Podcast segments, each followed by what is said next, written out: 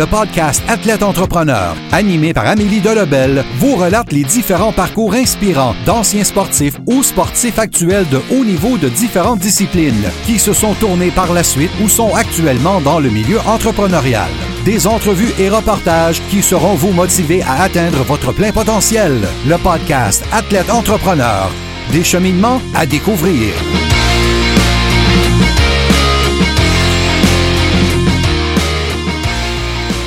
Bonjour à tous, ici votre hôtesse Amélie Delebel et je suis très heureuse de vous accueillir sur mon podcast Athlète Entrepreneur pour cet épisode 084 sur les bienfaits d'une vie active avec Natacha Gagné. Athlète Entrepreneur est un podcast que pour but de motiver les athlètes ou anciens athlètes qui souhaitent se lancer en affaires. Avant de vous parler de mon invité du jour, je voulais vous inciter à rejoindre le seul groupe Facebook d'athlètes entrepreneurs de la francophonie. Ce que vous y retrouverez, une belle communauté d'échanges, de partage et de conseils pour aider votre entreprise à passer au prochain niveau. Pour ce faire, simplement aller au ameliedelebel.com groupe et répondre à trois petites questions. Au plaisir de vous accueillir. Également, je ne sais pas si euh, vous l'aviez entendu, mais j'utilise mon nouvel équipement comme mentionné à l'épisode 075. En fait, je l'utilise depuis la semaine dernière à l'épisode 083. Donc, en souhaitant que vous aimez ce nouveau son autant que moi.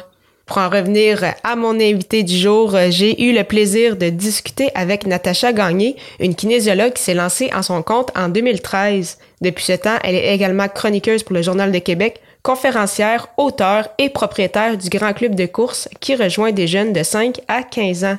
Grande sportive depuis son tout jeune âge, cette passion ne l'a pas quittée depuis. Sans plus attendre, je vous laisse à cette entrevue. Bonne écoute!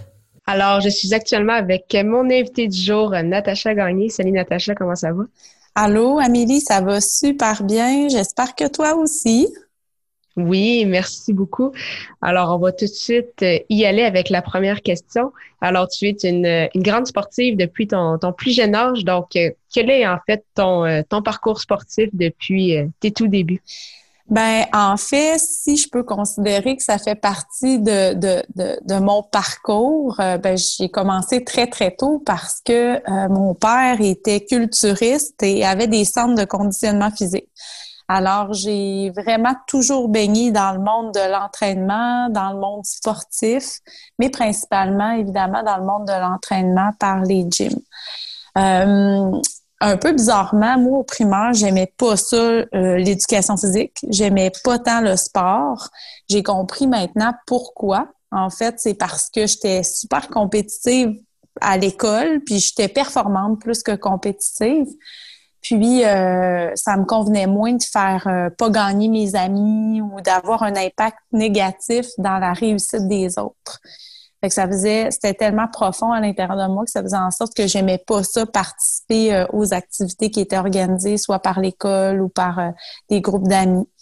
Fait que c'est au secondaire quand j'ai découvert les activités un petit peu plus individuelles, comme l'entraînement, puis la fameuse danse aérobique là où on on fait des, euh, genoux euh, hauts, des talons fesses, que j'ai commencé à m'intéresser euh, beaucoup plus au sport, où j'ai commencé aussi à faire de la course à pied.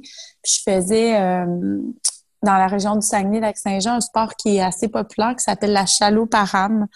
Donc, j'ai commencé à faire ça aussi, puis à performer dans chacun des sports que je faisais de manière très différente. Comme par exemple en course à pied, mais moi, j'étais jeune, mais je courais longtemps courais pas nécessairement vite, mais j'étais dans les dans les plus endurantes jeunes parce que les frères de mon père faisaient aussi ce genre d'activité-là. Euh, j'ai commencé à enseigner l'aérobie très, très jeune. J'avais 13 ans quand j'ai commencé à être prof de danse aérobique. Fait que euh, je, tripais là-dessus, puis les, les, participants aussi tripaient sur moi. Fait que ça faisait en sorte que tout était parfait, la combinaison était parfaite. Puis, euh, je m'entraînais aussi personnellement à travers tout ça. Il y a eu un bout où j'ai arrêté plus la compétition. J'avais moins le goût d'en faire, puis je me définissais beaucoup trop par le sport aussi à ce moment-là. C'est dans la... Quand j'ai eu mes enfants, il y a quelques années que j'ai repris un petit peu plus les événements, mais moins dans un côté compétitif, plus pour participer à la grande fête de l'activité physique. Puis j'ai repris les événements principalement en course à pied. Ah, parfait. Puis, euh, jusqu'à présent, quel a été, tu penses, ton plus grand défi sportif? Puis, qu'en as-tu retiré pour, euh, pour la suite? bizarrement, là, puis spontanément aussi, je te dirais que mon plus grand défi sportif, sportif c'est en lien un peu avec l'entrevue qu'on a aujourd'hui, c'est de me lancer en affaires comme entrepreneur dans le domaine sportif. Ça, c'est ça, c'est vraiment mon plus grand défi sportif, celui dans lequel j'ai euh, j'ai le plus de défis. Mais plus concrètement, là, pour aller en lien avec ta question, je peux te dire que il y a eu le 125 km d'Aricana l'année passée qui a été euh, qui a été vraiment un gros euh, un gros événement pour moi où j'ai choisi d'abandonner après 100 km sans blessure, rien, mais vraiment parce que je me suis rendu compte que 125 c'était peut-être trop pour ce que j'avais envie de faire parce que avant tout ce que j'aime moi c'est d'aimer le sport. Je le fais parce que j'aime ça. Fait que euh, ce défi-là, ça a vraiment été le plus gros. J'ai fait le choix conscient d'arrêter cette course-là. Arrêter d'habitude, c'est un échec. Mais moi, je le vois pas comme un échec, je le vois comme avoir établi ma limite parce que j'avais fait euh, précédemment des 65, des 80 euh, kilomètres, plus qu'un en plus. Là, Puis ça, ça a toujours super bien été. Je commençais avec le sourire, je terminais avec le sourire. Mais l'année passée, euh, j'ai commencé avec le sourire. Dans le milieu, je l'avais encore. Après 80, je l'avais encore. Après 100, j'avais moins le goût. fait que j'ai décidé de d'abandonner ça. Fait que ça serait plus ça mon euh, mon grand défi sportif. Puis ça, on parlait en vélo ou en course à pied? en course à pied, ouais. Ta course à pied, OK, quand même. Toute une... oui. Euh, toute une distance quand même. Puis les ultra trails comme ça, là, ça se passe dans les sentiers. Hein? Fait que c'est pas sur du plat, c'est pas sur de la route, c'est dans des euh, endroits où il y a beaucoup de roches, de racines et il y a aussi beaucoup de dénivelé. C'est une combinaison de courses et de marche. Évidemment, beaucoup plus de courses mais euh, tu n'as pas le choix de marcher à certains moments. Fait que ça fait des très, très longues journées. Généralement, on part vers 4-5 heures du matin pour arriver euh, aux alentours de... Ben, les premiers participants, ils vont arriver vers 4-5 heures le soir, fait après 12 heures de course, dans des événements comme ça. Mais la majorité vont arriver en 10 heures et 3, 4, 5, 6 heures du matin. Fait que c'est euh, long, long. Ça peut être 24 heures de course, là. Mm. C'est toute une épreuve, euh, en effet. Euh, là, on parlait justement du côté un peu plus euh, affaires. tu t'es lancé à ton compte en septembre 2013 comme kinésiologue. Qu'est-ce que tu aimes de ce, de ce style de vie? Puis, justement, quel a été ton, ton parcours, tes défis en cours, en cours de route depuis les dernières années? Bien, moi, je, je l'ai à l'intérieur de moi, l'entrepreneuriat. Je suis vraiment, euh, je suis vraiment faite pour être entrepreneur. Tu sais, précédemment, j'ai occupé plusieurs emplois, dont dans des centres de conditionnement physique. J'ai aussi été gestionnaire du conditionnement physique sur la garnison à Valcartier.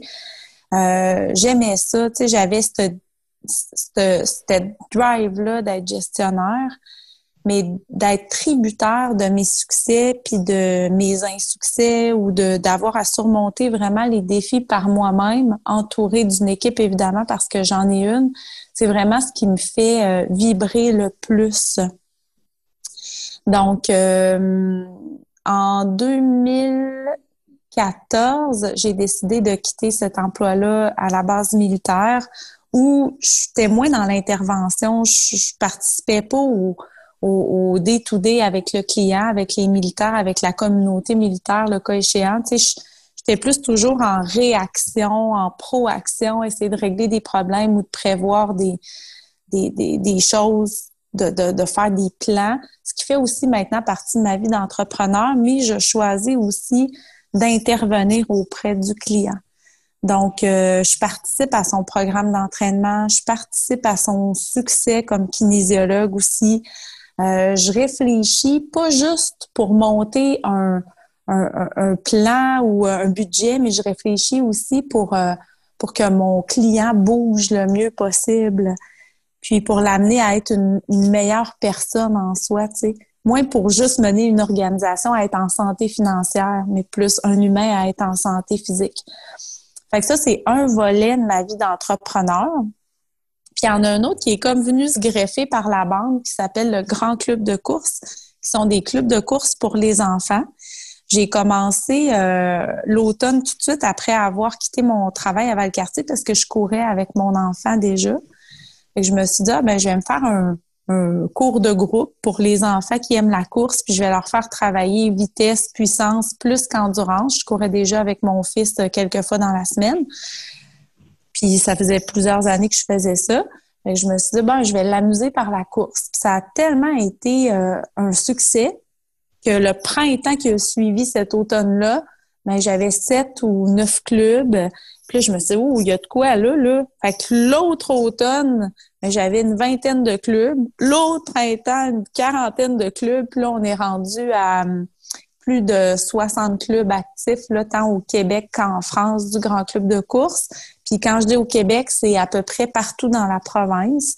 Ce qu'on peut pas rejoindre par les clubs physiques, donc les moments où on les entraîne, ben on peut les rejoindre par des cours virtuels ou encore par un livre qu'on a écrit qui s'appelle Mon grand journal de course.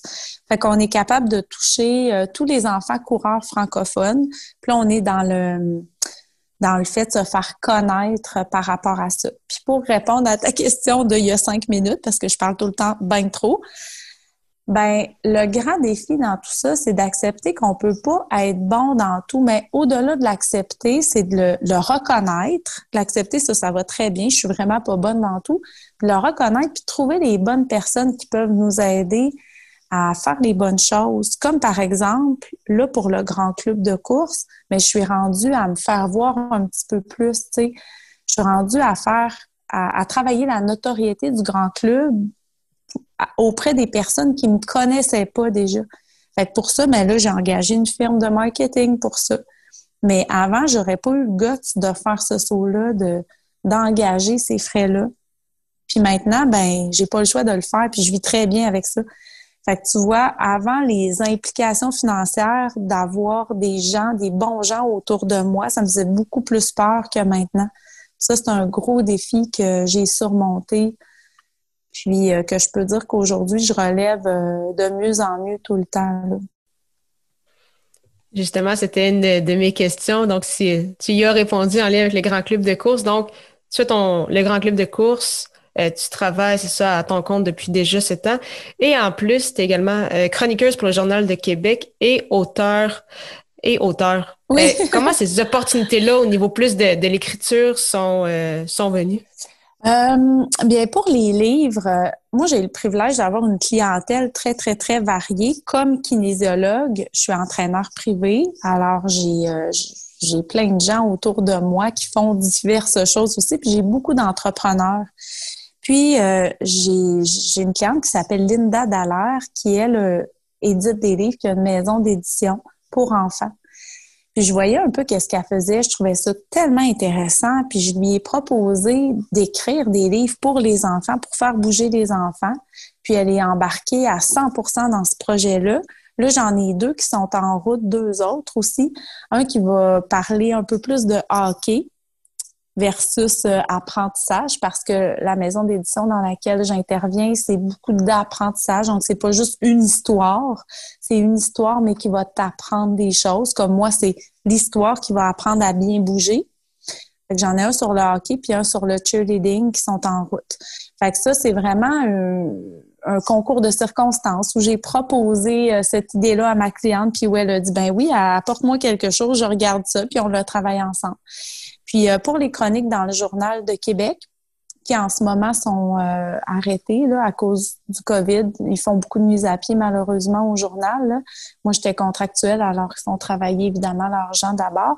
Ben, ça a été encore là une audace. Euh, j'avais une cliente qui était la conjointe du directeur des sports au journal. Puis j'ai dit, hey, ça te prendrait une chronique de course à pied? Vous avez pas ça. Vous parlez juste de hockey, de baseball. Il m'a dit, ben écris-moi ça, voir. On va la publier, on va voir qu'est-ce que ça dit.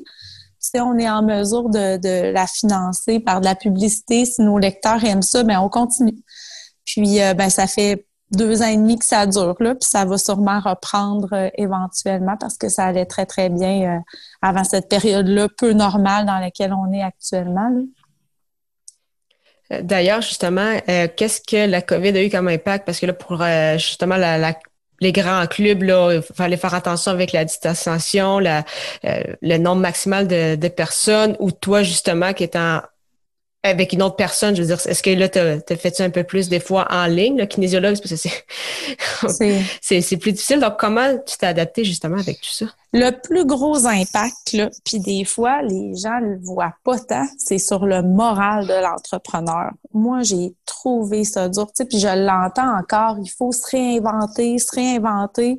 Mais se réinventer, ça a un coût en temps, en énergie, en émotion, dépendamment de la personne qu'on est, là, moi, j'ai tellement trouvé ça dur, là, Amélie.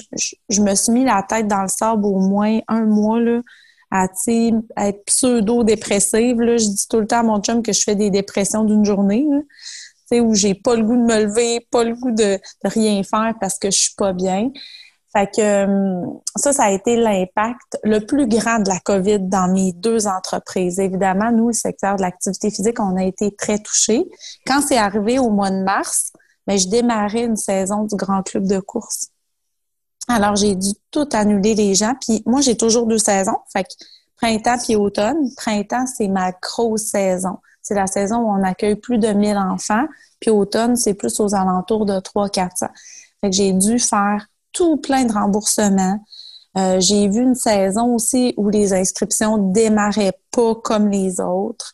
Fait ça m'a ça m'a amené plusieurs vertiges jusqu'à euh, le moment fatidique où on, nous a dit vous tiendrez pas vos activités, on arrête tout le tout le sport, euh, tous les sports chez les enfants et les adultes. Fait que ça a été euh, assez difficile. Euh, une chance qu'on a, eu du soutien financier là, de la part du gouvernement. Mais actuellement, là, ça nous a permis de mettre en place des activités du Grand Club qui sont virtuelles. Donc, une fois par semaine, les enfants peuvent être euh, via l'écran avec nous. En ce moment, c'est moins populaire. Je pense que ça va gagner en popularité. Euh, parce qu'en ce moment, les enfants peuvent sortir. Fait que c'est sûr qu'on privilégie qu'ils soient dehors. Mais nous, on fait un beau combo de tout ça. Donc, on offre des activités extérieures, puis aussi des activités virtuelles. Puis le virtuel, c'est là pour rester. Fait que ça va pouvoir être utilisé après par les écoles, euh, euh, par les garderies, par tous les gens aussi qui veulent faire bouger leurs enfants de la maison, qui savent pas trop comment se prendre par rapport à la course à pied. Fait que ça, c'est quelque chose de nouveau qu'on a introduit au niveau du grand club de course. Maintenant, pour le travail de kinésiologue, ben, c'est repris un peu comme avant, mais c'est sûr que le contact client est moins là. moi, je suis quelqu'un, je suis une entraîneur qui a besoin du contact avec son client, puis le client a besoin du contact avec moi. Sinon, je suis pas la bonne kinésiologue pour ces gens-là. c'est sûr que le masque, la visière ou les lunettes, dépendamment de ce que je choisis de porter, euh, parce que le masque est tout le temps obligatoire, mais ça amène une distance avec le client qui n'était pas là avant. Fait que j'étais encore en adaptation là-dedans.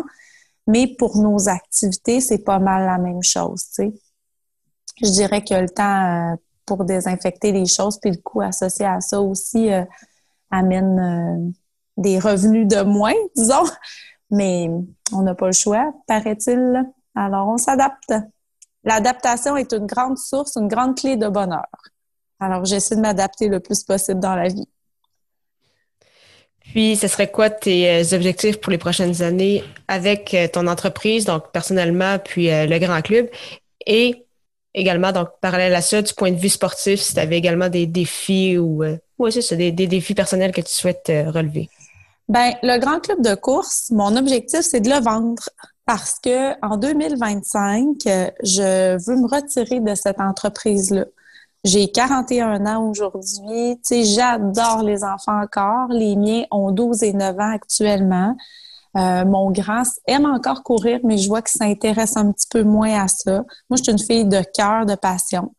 Donc, euh, je trouve ça le fun de pouvoir passer le flambeau à quelqu'un qui va pouvoir s'investir à 100% dans cette entreprise-là avec le cœur et la passion. Dans cinq ans, mes enfants euh, vont avoir 14 puis 17. Fait que c'est la finalité des activités du grand club de course. Fait que ça, je, veux vendre cette entreprise-là, puis je veux vendre une belle entreprise en santé qui, puis, puis lui assurer une pérennité. Donc, je travaille là-dessus actuellement. Pour Natacha Gagné, kinésiologue, ben, je me vois encore continuer euh, le même genre d'intervention avec mes clients. Je pense que la clientèle va changer aussi, va évoluer avec la manière dont moi j'évolue. Mais ce que je fais en ce moment, je veux le faire vraiment, vraiment, vraiment longtemps. Donc, euh, je me laisse un peu porter par le flot. Tu sais, j'ai pas de plan quinquennal de Natacha Gagné kinésiologue comme j'en ai un pour le grand club de course. Mon travail autonome, je le, je le laisse aller. Puis moi, je dis tout le temps que je pourrais faire n'importe quoi. Tu sais, je pourrais travailler dans une épicerie puis être heureuse, mais je finirais par acheter l'épicerie. Sais, je pourrais travailler dans une pharmacie puis être heureuse, mais je finirais pharmacienne ou propriétaire de la pharmacie probablement, tu sais, où je commencerais une nouvelle aventure. Fait que je me laisse porter par les opportunités, non seulement de kinésiologue, mais d'entrepreneur.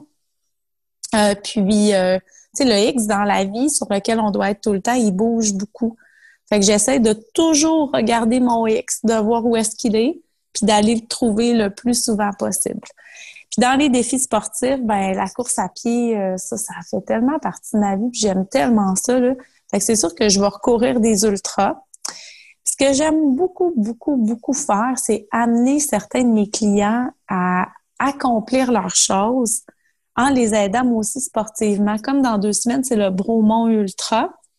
Euh, j'ai une cliente qui fait le 160 km et qui m'a demandé d'être sa pacer. Ça fait trois ans que je fais ça. Fait que je fais les 40 derniers kilomètres avec elle dans deux semaines. sais, puis je vais le faire vraiment. Pour moi, courir 40 km, c'est facile. Mais pour plein de gens, c'est un défi. Fait que moi, je vais le faire avec elle dans deux semaines. Je vais l'aider à réussir son épreuve. J'espère qu'elle va terminer. J'ai beaucoup confiance en elle. Mais je vais être là pour la, la guider dans les moments probablement où ça va être le plus dur pour elle, qui est la fin où on est fatigué, on, on a des fois plus d'énergie mentale, puis je être là. Fait que je dirais que mes défis sportifs sont plus en lien avec l'accompagnement des autres pour les prochaines années. Puis, euh, s'il se présente quelque chose, quelque chose qui me fait vibrer, ben, je vais embarquer, c'est sûr, sûr, sûr. Là. Mais pour le moment, j'ai pas de plan, c'est parfait comme ça. Parfait. Pour euh, terminer cette entrevue, j'ai euh, trois petites questions en rafale. Et la première, c'est quelle est la chose la plus importante que le sport t'a enseigné? La persévérance. Au grand club de course, là, on l'enseigne aux enfants. C'est comme courir, c'est pas facile. C'est pas le fun tout le temps non plus. Mais là, je leur dis, puis mes coachs leur disent, sors là ce que tu as à l'intérieur de toi, cet outil-là précieux qui s'appelle la persévérance. Fait que nous autres, on leur dit qu'ils en ont à l'intérieur d'eux. Fait que la persévérance. Ton plus beau souvenir sportif? Mon père. Mon père, voir mon père dans son gym, puis voir le beau leadership qu'il avait, euh, hey, mon Dieu, ça me, fait naître une émotion. C'est, euh, c'est ça mon plus beau souvenir sportif. Voir mon père qui est décédé aujourd'hui, soit dit en passant, mais euh, être inspiré par lui, vraiment. Mm. Puis, euh, quel serait ton meilleur conseil pour un athlète ou un ancien athlète qui souhaite se lancer en entrepreneuriat? De s'outiller, de s'outiller comme entrepreneur parce que c'est pas parce qu'on est ben on est un athlète qu'on peut se lancer dans le domaine sportif comme, comme entrepreneur puis c'est pas parce qu'on est un athlète qu'on est nécessairement un entrepreneur. Par contre on a le gros avantage d'avoir des qualités d'athlète qui se répercutent vraiment en entrepreneuriat puis qui sont je dirais pas mal les mêmes. C'est pas pour rien qu'à l'école d'entrepreneurship de Beauce, je sais pas si tu la connais, là, mais ils appellent leurs, euh, leurs participants les athlètes, puis leurs enseignants, les coachs. Fait que tous les athlètes ont de belles qualités qui sont utiles aussi en entrepreneuriat. Mais ça prend des outils d'entrepreneur pour euh, en connaître un minimum sur la comptabilité, sur le marketing, sur les ressources humaines sur, euh, sur plein d'aspects, dépendamment aussi du champ dans lequel on intervient. Fait que s'outiller, aller chercher qu'est-ce qui nous manque, puis aussi passer par-dessus nos peurs. Parce qu'on en a tous des peurs. Puis souvent, comme, euh, comme athlète, euh, nos peurs, on, les a surmontées déjà, puis on pense qu'on a pratiquement plus peur, mais comme entrepreneur, on en a des belles nouvelles, des peurs. En tout cas, moi, j'en ai. Mais c'est parfait. Mais merci beaucoup, Natacha, pour ton temps. C'était vraiment très, très intéressant. Ben, merci à toi de m'avoir invité. Merci beaucoup encore une fois à Natacha Gagné pour son temps et en souhaitant que vous ayez aimé cette 84e émission officielle d'Athlète Entrepreneur. Si vous avez apprécié cet épisode et vous pensez qu'il pourrait inspirer ou aider une personne de votre entourage, partagez-lui. La semaine prochaine, je discute avec Tina Poitras, une double olympienne en athlétisme, entrepreneur, coach et conférencière. Sa première entreprise a d'ailleurs été acquise par nul autre que le milliardaire Bill Gates. Ne manquez pas ça.